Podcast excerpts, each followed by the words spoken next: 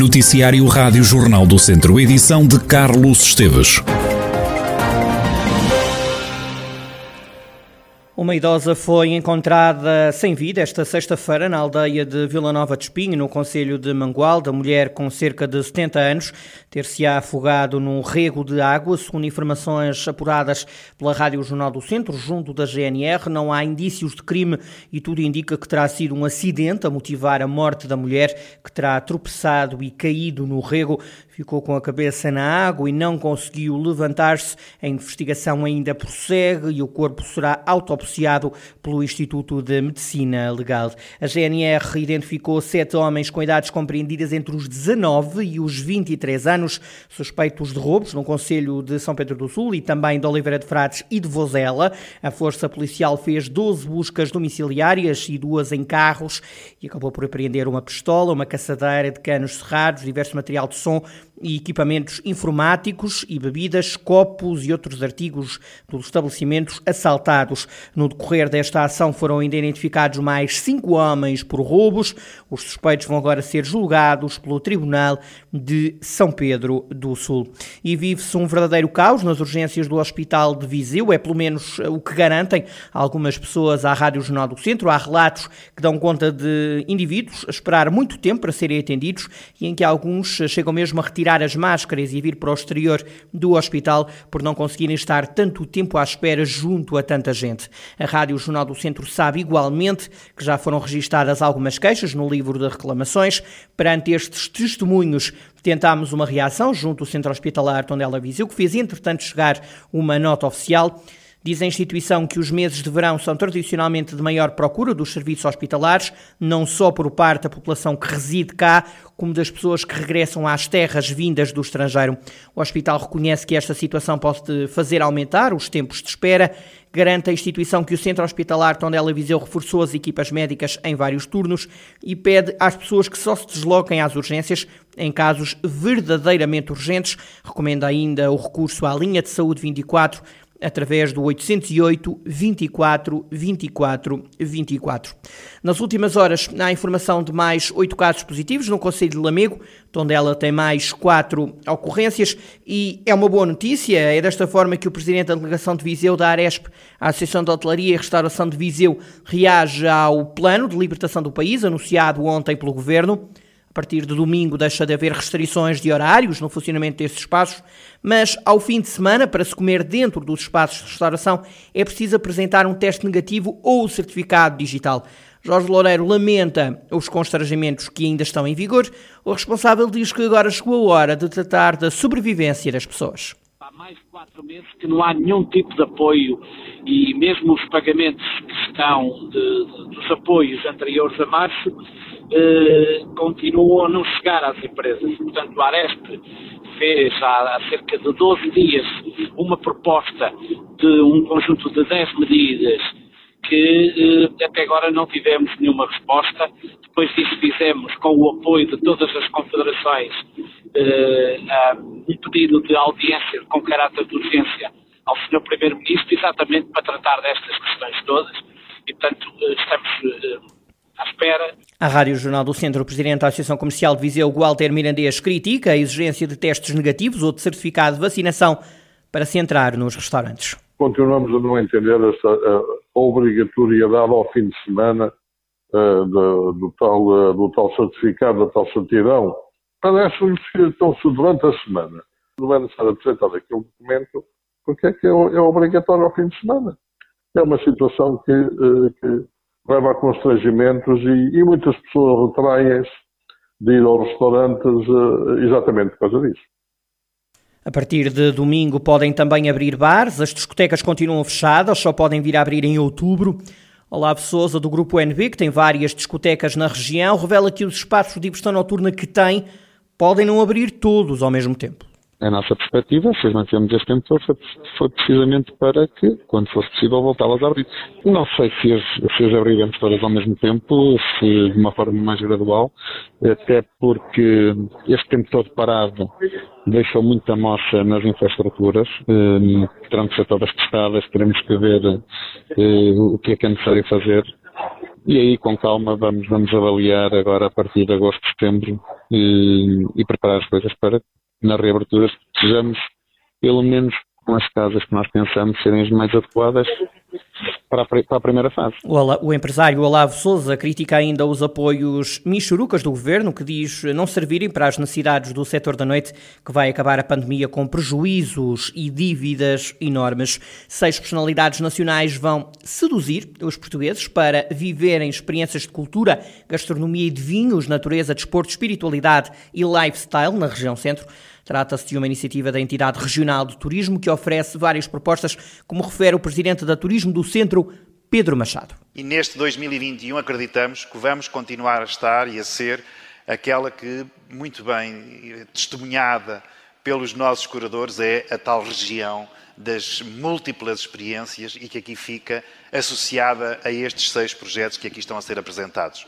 Porque cada vez mais queremos que os destinos, e o Centro de Portugal está a fazer este caminho, de trazer sofisticação, de trazer contemporaneidade, de trazer novas linguagens na abordagem daquilo que é hoje a indústria do turismo, sobretudo para podermos ser cada vez mais competitivos e atrativos para os novos segmentos de mercado, que são esses que queremos captar.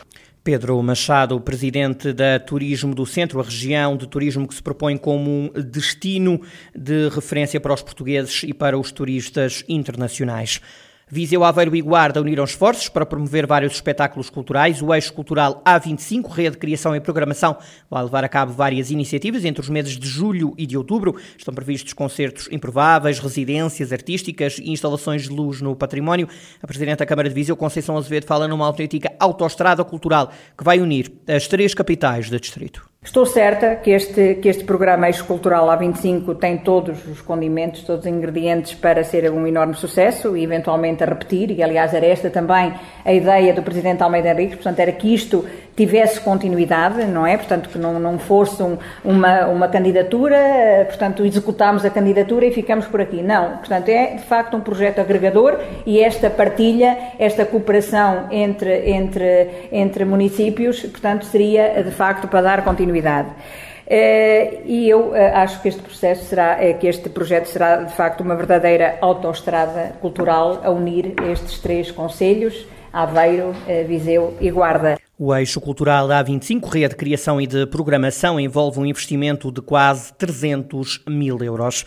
O Festival Urbano está de regresso a Tondela. O evento acontece hoje e amanhã. O festival só vai poder ser acompanhado nas redes sociais, como explica o vice-presidente da autarquia, Pedro Adão por força do período que vivemos, temos que encontrar outras soluções para tentar manter, pelo menos, alguns compromissos que já tínhamos até do passado. Nomeadamente é o caso do Festival Urbano de Tondela, eh, que esteve agendado para 2020, eh, um evento dedicado à juventude, que é realizado no Parque Urbano. Eh, no entanto, não foi possível em 2020 realizá-lo. Atendendo que havia já compromissos e contratos firmados com os artistas, portanto, neste caso concreto, com os Black Mamba e com a Bárbara Tinoco, está na altura de tomarmos uma decisão e a nossa decisão decisão era realmente fazer um evento, não com o público como pretendíamos, portanto iremos fazer eh, este espetáculo no modelo virtual, que é realmente os momentos que vivemos, mas tentar eh, levar às pessoas algo que muitos anseiam algo que estão muito expectantes, nomeadamente pelos artistas e, e, pelo espetáculo que é em si. Pedro Adão, vice-presidente da Câmara de Tondela, autarquia que vai organizar mais uma edição do Festival Urbano que este ano regressa num formato digital. É já este sábado que acontece a tomada de posse dos órgãos sociais da Confraria Gastronómica do Dão. Nelson Augusto, mordomo-mor da associação, revela que está pensado um plano para assinalar 25 anos de confraria. As ideias são muito largas, porque temos um plano para este mandato que visa, numa primeira fase, a comemoração dos 25 anos da confraria, onde estão esboçados uma série de, de, eventos e de promoção do vinho do Dão e não só, da nossa gastronomia, de, da nossa cultura, essencialmente, porque a confraria é uma associação cultural e, como tal, defendemos todo o nosso património, para além dos produtos endógenos. É preciso, essencialmente, promover aquilo que é nosso, os nossos produtos têm que ser bem promovidos. Mas para que isso seja necessário também apoiarmos o, os empresários no que diz respeito ao saber servir, eh, termos recursos humanos dignos e à altura das unidades que já temos na nossa região e cada vez mais temos bons restaurantes que defendem muito bem a nossa cultura gastronómica. Nelson Augusto, mordomo-mor da Confraria Gastronómica do Dão. Ainda os censos, a freguesia de Ranhados, em Viseu, foi a que mais cresceu em termos de população nos últimos 10 anos, isto de acordo com os dados dos censos 2021. Em números são mais 936 habitantes, o que se traduz num crescimento de 18,9%. Ao todo, a freguesia tem 5.885 habitantes. O presidente da Junta de Freguesia, António Correia, refere que o crescimento se deve ao aumento da construção. Obviamente que se deve, deve a um fator a construção, né? construção em altura, na área, área geográfica uh, da freguesia, mas que envolve ali a uh, Quinta del Rei, Quinta do Galo, uh, o Palácio do Gelo, toda, toda aquela área teve um, um crescimento enorme. A razão, a razão do crescimento não é nada que, que, que surpreender, porque já se previa. O que é certo é que a freguesia, concretamente, beneficiou exatamente da, da, da, construção toda em altura. O desenvolvimento da freguesia de, de, de Viseu, a norte não, não, não há possibilidade, portanto já está esgotado, digamos assim.